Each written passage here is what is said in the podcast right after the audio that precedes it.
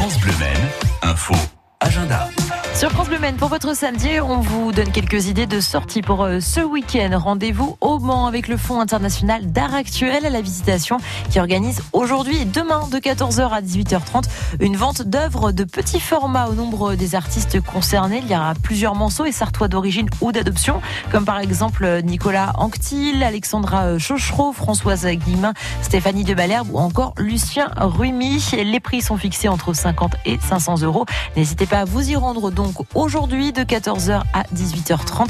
Le Fonds international d'art actuel à la visitation qui organise donc une vente d'œuvres de petit format. Direction Cromière pour un Noël à la ferme puisque le marché des producteurs et d'artisans organisé à la ferme de l'Étournière se poursuit aujourd'hui.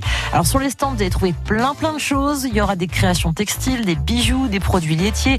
Il y aura du jus de pomme, des œufs, du vin d'Alsace, des bûches, des glaces, des tisanes, du saucisson. Bref, il y en a pour tous les goûts pour préparer les fêtes. Noël à la ferme, c'est à l'Étournière, à Cromière, et vous avez un fléchage en plus pour vous y rendre depuis le Carrefour Market de Cromière. Rendez-vous aujourd'hui de 9h30 à 18h.